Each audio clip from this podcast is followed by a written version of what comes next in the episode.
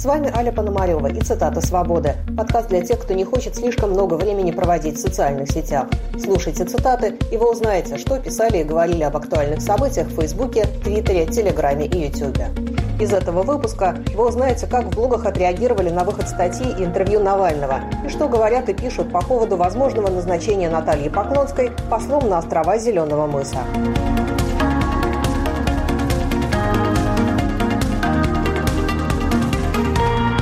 Недавно исполнился ровно год со дня, когда был отравлен Алексей Навальный. К этой дате политик приурочил выход программной статьи, которую опубликовали сразу три ведущих западных издания – газеты «Гардиан», «Франкфуртер Альгемайне» и «Лемонт». Некоторым комментаторам вспомнились в этой связи статьи другого известного автора, которые тоже иногда публикуются в западных изданиях – Илья Яшин. Отличная статья Навального. Это вам не про печенегов рассказывать. И действительно, у Навального обычно и темы другие, и изложения намного увлекательнее. Главная тема – коррупция. Именно ей и посвящена программная статья. Как написал Алексей Навальный в своем блоге, он должен быть благодарен коррупции, в том числе и за то, что выжил. Цитата. «Разложив весь государственный аппарат России, они не могли не разложить и спецслужбы. И уровень тайных операций у нас примерно такой же, как здравоохранение, образование и ЖКХ». Основной посыл статьи кратко излагает соратник оппозиционера Иван Жданов на канале «Навальный Live». Сформировалось, может быть, такое обывательское мнение, может быть, его формируют специально, о том, что, вы знаете, ну, все же воруют на самом деле. Ну, это и так понятно. Вот чиновник проворовался, вот чиновник проворовался. Вы говорите об этом в своих расследованиях, мы действительно об этом говорим постоянно, и кажется, ну, может быть, эта тема не такая актуальная. Может быть, у нас есть вопросы посерьезнее, может быть, у нас есть вопросы войн, вопросы геополитики международные, э, какие-то встречи международные. А на самом деле Алексей очень четко формирует достаточно простую мысль, что огромное количество проблем, которые возникают в том числе и в геополитическом поле, и во внутренней политике, они происходят, их корень заложен именно коррупции. Именно коррупции, когда воруют на госзакупках, когда прокладывают газовые трубы ради того, чтобы своровать на этих трубах, когда защищают коррупционных чиновников, когда защищают олигархов, в том числе на международном уровне. Это все влияет на внутренние проблемы, на медицину, на образование и на все-все-все. Коррупция остается ключевой проблемой, и об этом четко говорит Алексей Навальный. Почему на коррупцию завязано абсолютно все, поясняет в Телеграме журналист Майкл Наки. Для меня коррупция – это не абстрактные дворцы. Это недоделанные больницы и бедные врачи, которые не имеют квалификации для спасения жизней. Это террористы, которых за взятку пропускают на самолет, и они его взрывают. Это плохое дорожное покрытие, которое приводит к авариям и бесконечным крестам у дороги. Это обезумевшие силовики, которые готовы убивать людей, чтобы сохранить награбленное. Это тысячи людей, сидящие в тюрьмах из-за подкинутых наркотиков. Это непостроенные заводы, заводы, из-за отсутствия которых спиваются целые города. Это убитая своим сожителем женщина, спасать которую не приехал полицейский, ведь на него не хватило денег, так как все разворовали. Это убитый мужчина, которого сбил сыночек какого-нибудь высокопоставленного депутата. Это дети, не получившие укол редким лекарством, покинув этот мир навсегда. Все это коррупция, все это и многое другое. И идеи у Алексея абсолютно правильные, за них давно выступают организации, борющиеся с коррупцией. Но в первую очередь это должны понять граждане. Коррупция убивает, коррупция – это и есть смерть. Отдельная важная тема – это то, как коррупционные режимы влияют на другие страны, отмечает в своем видеоблоге Евгений Ройзман. Суть этой статьи заключается в том, что когда мировыми лидерами обсуждается мировая повестка, говорят о самых серьезных вызовах – но, как правило, не говорят о коррупции. А вот когда обсуждают очень серьезные провалы, когда обсуждают настоящие провалы и катастрофы, и вдруг оказывается, что основной причиной была именно коррупция. Кроме этого, Навальный задел еще один момент – экспорт коррупции из России. И показал, что сегодняшний мир настолько прозрачен, что остановить это возможно. Эта статья очень многих заставит задуматься, потому что, пожалуй, впервые политик мирового уровня очень просто и ясно, никого не задевая, никого не оскорбляя, сумел назвать вещи своими именами. По мнению Навального, западные страны могут и должны остановить расползание коррупции. Для этого следовало бы ввести особый статус для стран, поощряющих коррупцию, и создать международный орган по борьбе с ней. Дмитрий Колезев. В качестве информационного повода Навальный использует Афганистан, предполагая, что коррупция афганского правительства помешала американцам и европейцам достичь целей по построению устойчивого демократического государства на этой земле. Я лично не уверен, что фактор коррупции, хоть и очень важный, действительно сыграл в этом вопросе определяющую роль. По крайней мере, мне такой тезис в оценках экспертов пока не попадался. Но в целом статья Навального поднимает правильные вопросы о том, что западные элиты не препятствуют или даже поощряют коррупцию в развивающихся странах. Помимо статьи, Алексей Навальный дал развернутое интервью газете «Нью-Йорк Таймс». Его комментирует на «Эхе Москвы» политолог Екатерина Шульман. Такой осторожный текст, то есть видно, что человек за каждым своим словом следит. Это легко приписать э, и тюремной цензуре, и самим тюремным условиям. Нигде слова не стоят так дорого, как в тюрьме. А если вы общались а многим из нас приходилось общаться с теми людьми, которые имеют этот опыт, вы знаете, как они аккуратны в своих высказываниях. Но одновременно это совпадает с каким-то его действительно личностным ростом, прости господи. А он много лет был блогером, как все мы были блогерами, которые вот писали, э, что э, из души льется. И он человек, видимо, я его лично не очень хорошо знаю, э, такой страстный в полемике, а поэтому заносил его многократно. Он с тех пор вырос, он уже больше не блогер. Многие называли его большим русским публицистом, говоря о его речах, например, судебных и о его писаниях последнего времени. Но это, как это ни назови, это некий уже иной уровень высказывания. Это высказывание из другой позиции. Конечно, обращает на себя внимание слова о э, вероятности внутриэлитного переворота. Я скажу, как скромный политолог, это действительно то, что с электоральными автократиями, вообще с автократиями случается чаще, чем те народные революции, которые привлекают больше внимания. Чаще всего автократ гибнет от своих. Все вопросы и ответы Навального опубликованы на его сайте, который, к сожалению, многим россиянам недоступен из-за блокировок. Но специально для тех, кто не может его открыть, на YouTube Майкл Наки выложил видео, где, по сути, пересказывает все основные тезисы этого интервью. Отдельный большой блок там посвящен тюремному быту в Красной колонии. В частности, там Алексей рассказывает, как заключенных заставляют смотреть телевизор в воспитательных целях. При этом от текста остается впечатление внутренней свободы его автора, отмечает Максим Шевченко. Это интервью свободного человека, абсолютно свободного человека, который, даже будучи несправедливо и противозаконно брошенным в узилище, все равно остается свободным человеком.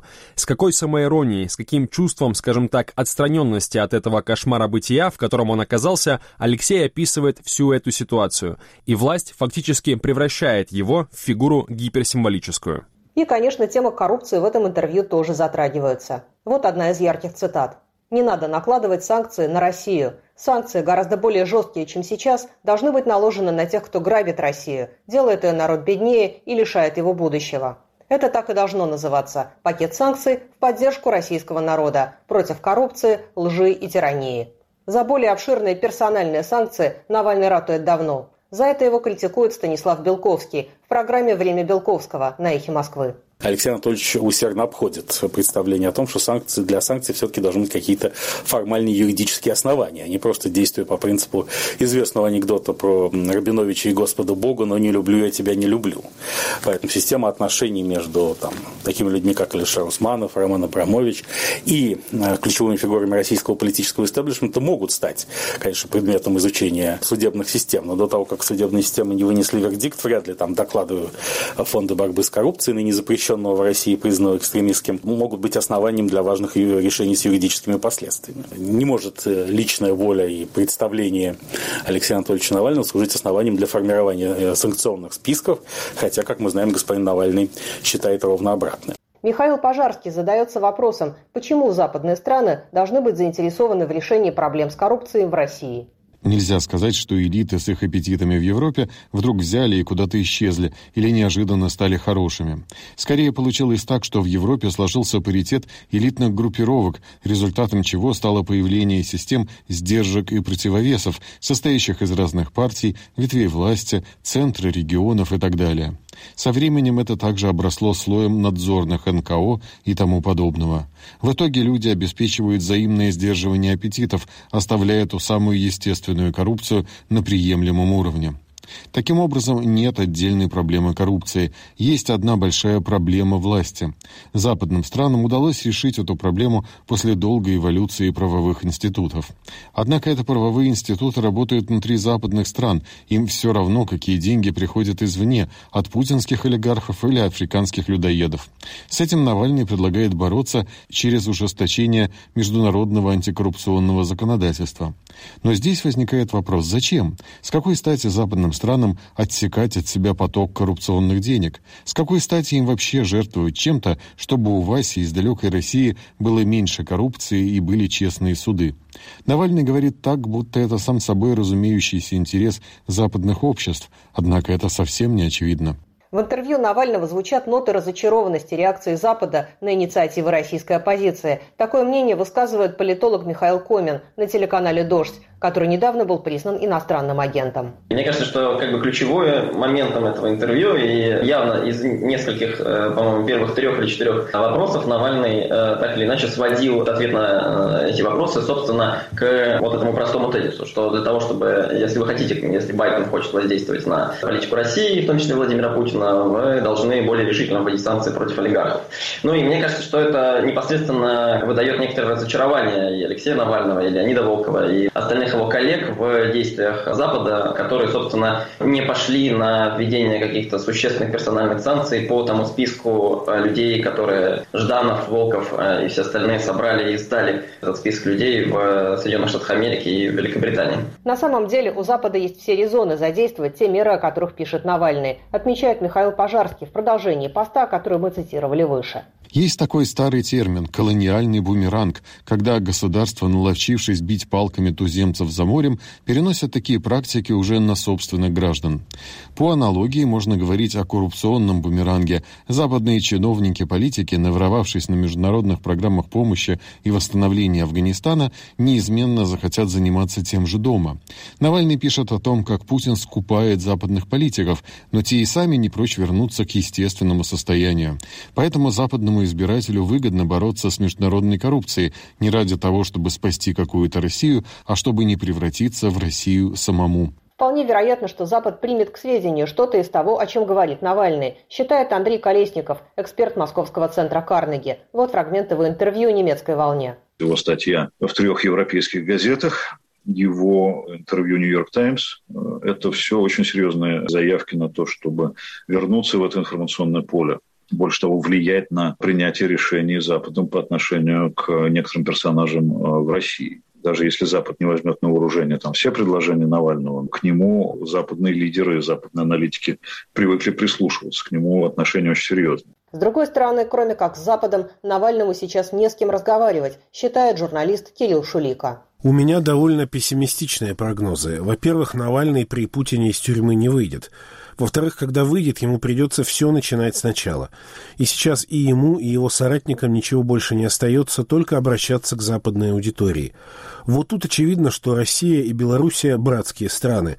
Только белорусская оппозиция сильнее интегрировалась на Запад и пытается вести более масштабную работу через интернет. А у нас VPN люди не скачивают, что, конечно, делает невозможным даже то информационное влияние, которое у команды Навального было ранее, не говоря уже о политическом. Обидно мне то, что Навальный всего этого не заслужил. Он человек исключительного мужества, что доказал своим возвращением.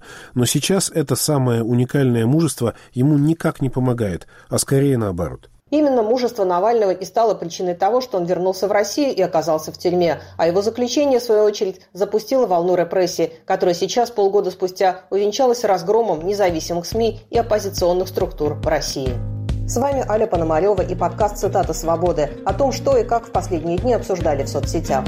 В продолжении подкаста речь пойдет о продолжении карьеры Натальи Поклонской и иностранных гражданствах российских чиновников. Продолжим через минуту. Не переключайтесь.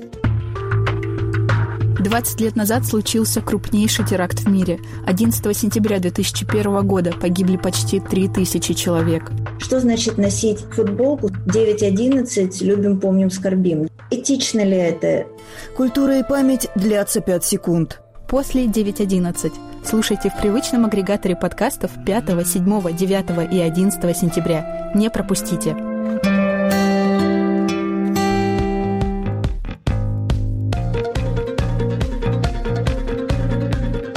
Вы слушаете «Цитаты свободы». С вами Аля Пономарева. В пятницу стало известно, что депутата Госдумы Наталью Поклонскую может ожидать новое назначение. Издание РБК сообщило, что она, вероятно, станет послом России в Африканской республике Кабо-Верде, расположенной на островах Зеленого мыса в Атлантическом океане.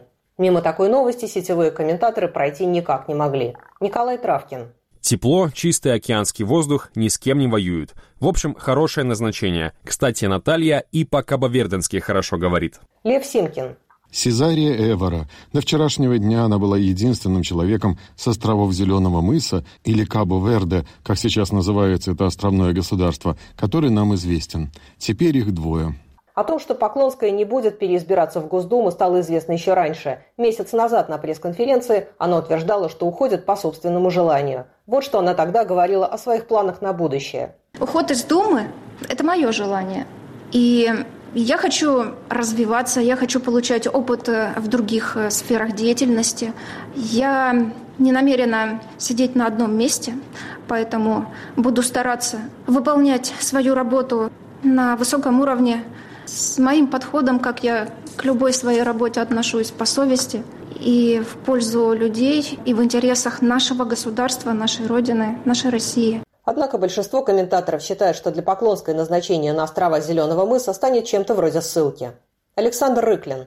Говорят, наше посольство в Кабо-Верде последний раз выходило на связь еще при министре Козыреве, и это были совсем невразумительные сообщения. И вообще кто-нибудь подумал, как она туда доберется – отправляют девочку на верную погибель. Илья Барабанов. Кто-то пересмотрел день выборов, очевидно.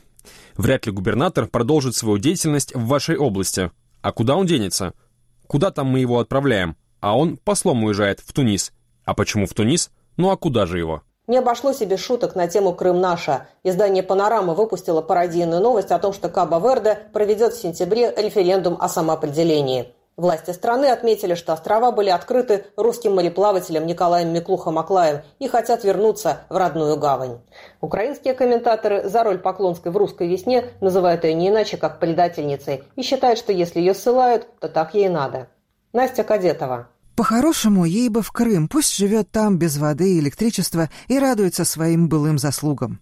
Примерно о том же говорит на своем канале в YouTube украинский депутат Алексей Гончаренко. Итак, предательницу Поклонскую, которая изменила присяги, стала депутатом Госдумы, героя кавычках «Крымской весны», как сообщает РБК, отправляют. Отправляют подальше. И отправляют ее так далеко, что дальше уже, наверное, некуда. Ну и она, видимо, сможет развиваться. В КБВРД вы можете почитать в Википедии развит дайвинг, виндсерфинг, спортивная рыбалка. Я думаю, это те сферы, в которых Наташа в ближайшее время сможет получить возможность развиваться. Отправляют ее туда якобы за ее там немножко экстравагантное поведение и несистемные какие-то заявления, но суть в том, что предатели не любят, и все они по очереди получат свое. Но есть и комментаторы, которые считают, что и в Кабо-Верде Поклонская сможет послужить родине. Константин Калачев. Вот добьется Поклонское признание Кабо-Верде Крыма российским. Триумфально вернется в роли посла по особым поручениям. Потом станет заместителем министра иностранных дел. А там и выборы 2024, после которых создаст собственную патриотическую партию и в 2026 под фанфары вернется в Госдуму. Вот такая научная фантастика. Впрочем, что Кабо-Верде может признать Крым в составе России, в это верю. Денис Ястребов. Смех смехом, а вспомните карьеру Матвиенко, в 1991 году отправленную послом на Мальту, а потом и в Грецию. А есть и мнение, что Наталье Поклонской не хватит квалификации, чтобы полноценно представлять Россию в Кабо-Верде. Его высказывает, например, бывший работник МИД, лидер общественного движения «За новый социализм» Николай Платошкин на YouTube-канале «Красное радио» как э, дипломат, имеющего дипломатический ранг, мне обидно и больно вот эти все новости слышать о назначении послами черти кого, понимаете? Но мы куда катимся-то вообще? Я понимаю, что острова Зеленого мыса – это маленькое государство, там живет 560 тысяч человек. Ну туда что, послом каждый, что ли, может ехать? Может, мою кошку туда еще назначить? Знаете, был такой доминиканский диктатор Трухилья. Плохо кончил там, но это не в этом дело. Он на коронацию Елизаветы II 12-летнюю дочь свою послом отправил. Ну, там все, в общем, как смеялись и прочее. А до этого, я помню, был один товарищ там в Римской империи. Тут вообще сенатором коня сделал. Какого черта, я извиняюсь, Поклонская, при всем к ней уважении, должна быть послом? Она, наверное, языки, что ли, знает. Там, кстати, португальский государственный. Или ей еще переводчика за государственный счет предоставить. Она говорит, я люблю дипломатию. Ну, замечательно. Можете ей книжки про дипломатию почитать. Почему мы должны содержать таких людей-то, не могу понять. Если считать, что отправка на Кабо-Верде – это ссылка, логичным образом возникает вопрос, чем же так провинилась Наталья Поклонская? Дело в ее неуместной самостоятельности, уверены многие комментаторы. Максим Миронов. Когда она еще только начала нести ересь против «Единой России», я подумал, что сошлют ее послом в какой-нибудь Зимбабве. Она хоть и скрымнаша, но не настолько бесхребетная, как другие ядросы. Главное прегрешение перечисляет на своем YouTube-канале Дмитрий Колезев. Поклонская, будучи депутатом от «Единой России», позволяла себе неслыханное вольнодумство, голосовала против пенсионной реформы, против закона о неуважении к власти – выступала за амнистию фигурантам московского дела и отказалась поддерживать скандальный закон о просветительской деятельности. Учитывая яркий образ Поклонской, которая стала героем многочисленных мемов, такая гуманистическая позиция в купе со вполне патриотической риторикой довольно серьезная заявка на самостоятельную политическую карьеру. И ходили слухи, что Поклонская может оказаться под крылом другой партии или даже создать свою собственную. Украинский журналист Сергей Бережной обращает внимание на интересный аспект назначения, который теоретически может грозить международным скандалом. Во-первых, Поклонская до сих пор считается гражданкой Украины. Она формально не выходила из гражданства, когда получила российский паспорт. Россия, правда, это считает несущественным, но дипломатические процедуры – это ж не только российский домен, там есть и иные стороны. Отсюда, во-вторых, у Украины с Кабо-Верде установлены дипломатические отношения, причем еще в 1993 году. Тут возникает, в-третьих, кандидатура Поклонской должна сначала получить агриман от властей Кабо-Верде. Выдача агримана будет означать, что власти Кабо-Верде не видят причин кандидатуру отклонять. Ну, подумаешь, что кандидат под санкциями ЕС, в том числе братской Португалии и каких-то там США. Ну, подумаешь, под статьей о госизмене на родине. Ну, подумаешь, гражданство РФ получено в результате аннексии, законность которой нигде в мире не признали, кроме семи стран, в списке которых Кабо-Верде, извините, нет. То есть ситуация получается комедийно-скандальная. В Кабо-Верде может быть предложена послом России гражданка Украины, находящаяся под следствием, а также под санкциями стран, которым Кабо-Верде вроде бы питает некоторое уважение. Интересно, конечно, чем кончится эта коллизия, если новость об отправке Поклонской на острова Зеленого мыса действительно подтвердится. Но так или иначе, карьера ее, кажется, складывается не лучшим образом. Чтобы быть карьеристом, нужно быть конформистом, а с этим у Поклонской всегда было плохо, констатирует Глеб Павловский. До чего любопытно, ведь Наталью Поклонскую заслали дальше, чем разбитого Наполеона, и не в наказание. У системы звериный нюх на свободную лояльность, та сомнительна и опасна, вредна – Поклонская человек вне консенсуса, что совсем непростительно. Консенсус системы вберет кого угодно, хоть политзеков, а вот ее изблевал из уст. Система в зените. Еще короче сформулировал Андрей Десницкий. Эта система несовместима с живым, а Поклонская, как к ней не относиться, очень живая. Вы слушаете «Цитаты свободы» – подкаст о том, как в сети реагировали на события последних дней. С вами Аля Пономарева. Владимир Путин разрешил чиновникам, у которых есть не только российское, но и иностранное гражданство, оставаться на госслужбе, если они не могут от него отказаться. Формулировка весьма двусмысленная, отмечают в Твиттере. Вашингтонский обком. Да разве возможно отказаться от гражданства США и других стран НАТО? Андрей Пивоваров. Путин разрешил служить чиновникам, которые не могут избавиться от иностранного гражданства по независящим от них причинам. Интересно, это по каким? Слишком любимая вилла в Италии? Александр Головач. Мы еще не успели отойти от вынужденной коррупции, а тут уже новый прикол – иностранное гражданство непреодолимой силы. При этом запрет на иностранное гражданство для чиновников был одной из поправок Конституции, которую приняли в прошлом году, напоминают многие комментаторы. Интересно и то, что в выборах лицам с иностранным гражданством участвовать нельзя, а вот служить на государственной службе, получается, можно. Множеством вопросов задается политолог Федор Крашенинников. А все-таки интересно, как у путинских чиновников образуются вторые гражданства, от которых потом никак не избавиться. Гражданство – это не вирус, его нельзя взять и случайно подцепить. Это надо долго и целенаправленно предпринимать усилия или заплатить изрядные деньги. а скорее и то, и другое. Даже если человек от рождения имеет право на какое-то гражданство, он должен все равно похлопотать. Теперь сначала, то есть некоторые патриоты хлопотали и платили, платили и хлопотали, а теперь такие, ну, никак мы не можем избавиться от окаянного второго гражданства. Серьезно? А получали это зачем? От избытка патриотизма и державности? Откуда у российских чиновников могло взяться второе гражданство, напоминает на своем YouTube-канале Илья Варламов. Ну надо же, все у нас в России вынуждено. И иностранное гражданство у чиновников, и охота на редких краснокнижных животных, и даже коррупция. Песков тут, кстати, заявил, что новый указ Путина ориентирован на очень небольшое количество людей. Ну, спасибо, Дмитрий Сергеевич. Э, мы в курсе, что в России есть такая группа людей, на которую большинство законов-то, в принципе, и никогда не распространялось. А что касается президента, он, видимо, понял, что если не сделать очередную поблажку, то чиновников в России просто не останется. Скорее всего, кстати, послабление направлено на госслужащих из Крыма и Донбасса, которые не могут избавиться от гражданства Украины. Э, ну, их там просто посадят при попытки там сдать паспорт. Но под эту лазейку теперь могут замечательно пролезть под этим заборщиком и другие ребята, у которых паспорта различных экзотических э, и не очень экзотических стран. Э, всегда можно сказать, что ну, никакой возможности вот избавиться от этого паспорта просто нету, поэтому вот, простите и любите меня таким, какой я есть. Но даже при наличии формальной причины для такого исключения происходящее выглядит сомнительно, отмечает в колонке для подписчиков «Репаблик» Олег Кашин. В этом сюжете есть еще кое-что существенное, а именно ни в каких пристойных или убедительных пояснениях по этому, в общем, скандальному поводу российское государство не нуждается в принципе. Ему никто не задает вопросов, и сама скандальная ситуация, если ее вообще можно назвать скандальной, существует только в пузырях соцсетей, где пишут по привычке «а иноагент все равно ты юзернейм». И острая когда-то шутка, повторяемая теперь и по этому необязательному поводу, звучит даже не дежурно, ее просто уже и не не замечает никто. Решать, насколько веская у чиновника причина сохранить второе гражданство, будет либо лично Путин, либо комиссия по вопросам гражданства при президенте, сообщает BBC. Как правильно отмечает твиттер-сталкер, чиновникам в России официально разрешено все, за что многие обычные граждане сидят в тюрьме.